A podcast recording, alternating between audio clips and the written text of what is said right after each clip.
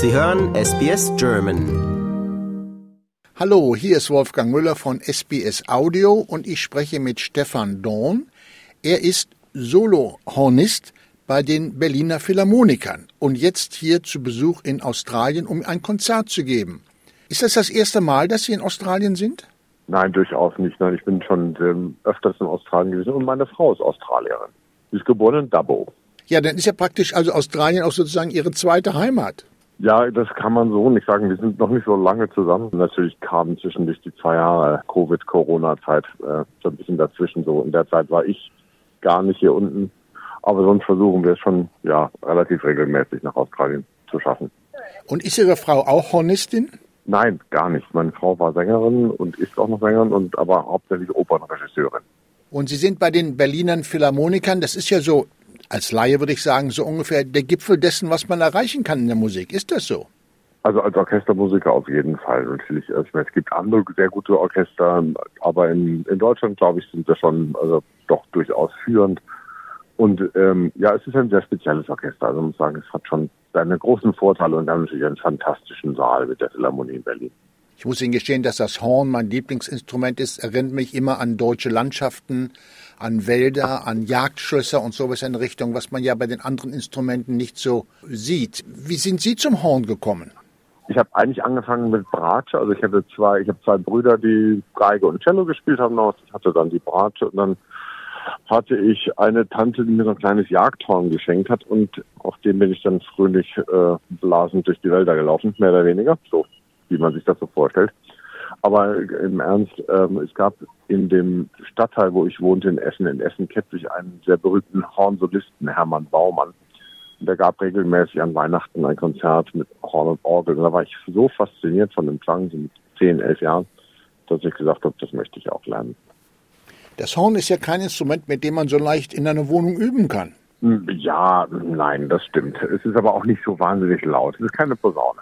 Entschuldigung, nichts gegen die Posaunisten, aber es ist, es ist schon, man kann, man kann auch durchaus sehr, sehr leise spielen auf dem Horn. Es wird Ihnen aber nachgesagt, dass Sie einen sehr vollen Sound aus dem Horn produzieren. Ja, aber den kann man nur produzieren, wenn man auch weiß ganz genau, wie man sehr schön leise spielen kann. aber das Horn ist für meine Begriffe im, im Orchester immer so ein bisschen ein übersehenes Instrument. Was machten die Hornisten eigentlich wirklich im Orchester? Ach, das ist eine gute Frage. Also Schumann hat mal gesagt, das Horn ist die Seele des Orchesters. Wir sind so ein bisschen eine Art Klangvermittler. Wir sind nicht die, die allervirtuosesten Instrumente. Also wir, allein durch die Länge der Röhre, die ist ja noch fünf Meter irgendwas beim Doppelhorn, ähm, sind wir nicht, das ist nicht sehr flexibel und nicht sehr schnell. Aber es hat, hat halt diesen, wie Sie schon gesagt haben, diesen romantischen Klang, so ein bisschen was mit was dann sehr viele Obertöne hat und das trägt halt sehr schön und das trägt halt auch die anderen Instrumente. Wir sind so ein bisschen die Vermittler zwischen dem, zwischen dem Blech, dem Holz und den Streichern. Ist denn für das Horn viel Musik geschrieben worden? Ich muss Ihnen gestehen, die einzigen Hornkonzerte, die ich kenne, sind die von Mozart. Die liebe ich zwar sehr, aber gibt es denn da noch viel mehr? Wir sind von den Bläsern her diejenigen, die es fast noch am besten haben, muss ich sagen. Es gibt die vier Hornkonzerte, es gibt die zwei Hornkonzerte von Richard Strauss, es gibt dann von Paul Hindemith, es gibt ein Stück von Schumann für vier Hörner und Orchester. Also wir haben schon einiges. Das Brahms Trio für Horn, Klavier, Geige, äh, Ligeti auch übrigens. Also es gibt schon einiges, Ligeti hat auch ein Hornkonzert geschrieben. Und wir sind da eigentlich relativ ganz gut aufgestellt, aber natürlich sind wir nicht wie bei Streichern oder Klavier, ist man tatsächlich hat man da völlig anderes Repertoire. Deswegen spiele ich auch immer noch sehr, sehr gerne Orchester und viel Orchester, weil sehr viele schöne Soli sind einfach doch auch in der Orchesterliteratur fürs Horn. Ich habe gelesen, dass Sie zu den Berlinern Philharmonikern, ich will nicht sagen aus Zufall gekommen sind, aber so richtig große Hoffnung hatten Sie sich nicht gemacht, dass Sie da eingeladen werden.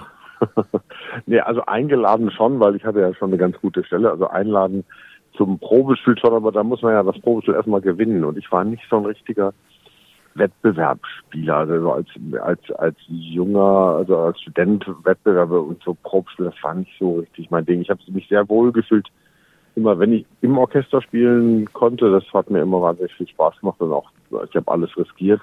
Aber wenn ich dann so alleine stand, das hat mir am Anfang, das, das war nicht so meins. Hat sich dann über die Jahre aber so ein bisschen verbessert, hoffentlich. Gibt es denn beim Horn Nachwuchs? Es gibt Nachwuchs, absolut, das kann man so sagen. Aber Sie müssen den, wenn Sie ähm, in ein Orchester gucken, Sie haben meistens jetzt bei dem bei der frühen Romantik, also Schumann oder bei, selbst bei der späten Romantik, sind immer mehr Hornisten auf der Bühne als alle anderen Bläser. Es sind immer meistens vier Hornisten, entweder zwei Oboen, zwei Klarinetten und so weiter oder drei, aber mindestens immer vier Hörner. Also wir brauchen schon Nachwuchs und wir brauchen einfach auch immer guten Nachwuchs. Und um nochmal von den Berliner Philharmonikern zu sprechen, wie oft kommen Sie denn als Orchester zusammen im Jahr? Oh, äh, wir, wir spielen als Orchester ähm, ungefähr 125 Konzerte im Jahr, davon ein bisschen über 90 in Berlin. Das ist sehr viel. Nein, wir, wir spielen ja ein Programm pro Woche. Wir haben ja ein bisschen längere Sommerpause von sechs bis sieben Wochen, aber sonst spielen wir jede Woche drei Konzerte in der Philharmonie für, je, für ungefähr 2500 Leute. Und diese Sommerpause nutzen Sie dann dazu, wie jetzt in Australien ein Konzert zu geben? Diese Sommerpause nutze ich dazu, in den Winter zu fahren, genau es ist ja nicht nur ein Konzert. Ich würde für ein Konzert würde ich glaube ich nicht runterfliegen. Das, das ist sehr schön, dass sie jetzt, also mit dem Sydney Symphony sind die Konzerte Freitag, Samstag, Sonntag und nächste Woche nochmal Donnerstag und Freitag und dann fliege ich noch weiter nach Tasmanien und habe da auch nochmal Konzerte, was ganz schön ist.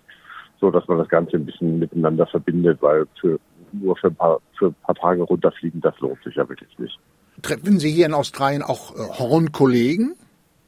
Selbstverständlich, also nicht nur, nicht nur beim Sydney Symphony, aber ich kenne auch so einige von den Hornkollegen aus Brisbane vom Conservatorium, Queensland Conservatory und aus Melbourne. Ich weiß nicht genau, wer, wer alles in die Konzerte kommt, aber es kommen einige und ich werde bestimmt einige treffen. Wie ist denn aus Ihrer Sicht der Standard des, des Horns in Australien? Aber es gibt hier einen sehr guten, sehr, relativ sehr gut, durchaus guten Standard. Also wir haben mit zwei sehr gute Lehrer und es ist eigentlich ein Instrument, was irgendwie hier sehr populär ist. Also wir haben ja auch einige australische Hornisten in Deutschland, in Europa, also in der Horngruppe im Moment nicht, aber bei uns, aber sonst, ähm, nein, es ist ein, ein ziemlich hohes Niveau. Wir haben hier in Australien ein sehr ungewöhnliches Blasinstrument, das Didgeridoo. Haben Sie das mal versucht? Ich habe es absolut probiert, aber es ist nicht ganz kompatibel mit meinem Ansatz fürs Hornspielen. Also wenn ich das ein paar Minuten probiert habe, habe ich danach Probleme, wieder Horn zu spielen. Ach, ist ja interessant. Das ist also eine ganz andere Technik. Ist eine ganz andere Technik und vor allen Dingen ist ja natürlich auch der Durchmesser. Also so ein Hornmundstück hat einen Durchmesser von 1,75 Zentimeter. Also das ist wirklich sehr, sehr klein. Und wenn so ein Didgeridoo, das ist ja dann doch irgendwie acht bis zehn Zentimeter groß. Also da passt ja schon der ganze Mund mit rein quasi. Und sagen Sie uns noch, was werden Sie in Sydney uns äh, darbieten? Also in Sydney die erste Woche sind, ist das zweite Hornkonzert von Richard Strauss, ein sehr anspruchsvolles Stück für nicht nur den Hornisten, aber auch fürs Orchester.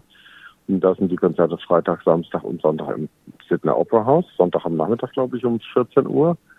Und dann die Woche danach ist ein interessantes Stück von Benjamin Britten. Das ist eigentlich im selben Jahr geschrieben mit das zweite Hornkonzert von Richard Strauss, aber es klingt völlig anders. Und das ist für Tenor, Horn und Streicher. Und das ist in der City Hall und im Wyoming.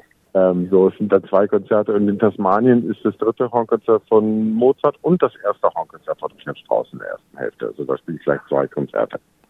Und gibt es eigentlich moderne Komponisten, die was fürs Horn schreiben? Durchaus. Und ich versuche immer noch mehr zu beeinflussen, dass sie auch fürs Horn noch Konzerte schreiben. Also wir haben in dieser Saison in Berlin, also in der kommenden Saison, ähm, eine Uraufführung von Jörg Liedmann. Da hat ein Hornkonzert, beschreibt gerade ein Hornkonzert. Ich hoffe, dass er es gerade schreibt. Ähm, die Uraufführung ist im Mai nächsten Jahres. Also es gibt immer wieder Komponisten, die auch glücklicherweise für mich was schreiben und da freue ich mich immer ganz besonders drauf. Also wir freuen uns auf Ihre Konzerte hier und ich bedanke mich vielmals für diese interessante Analyse des Horns. Wunderbar, ich danke Ihnen. Lust auf weitere Interviews und Geschichten? Uns gibt's auf allen großen Podcast-Plattformen wie Apple, Google und Spotify.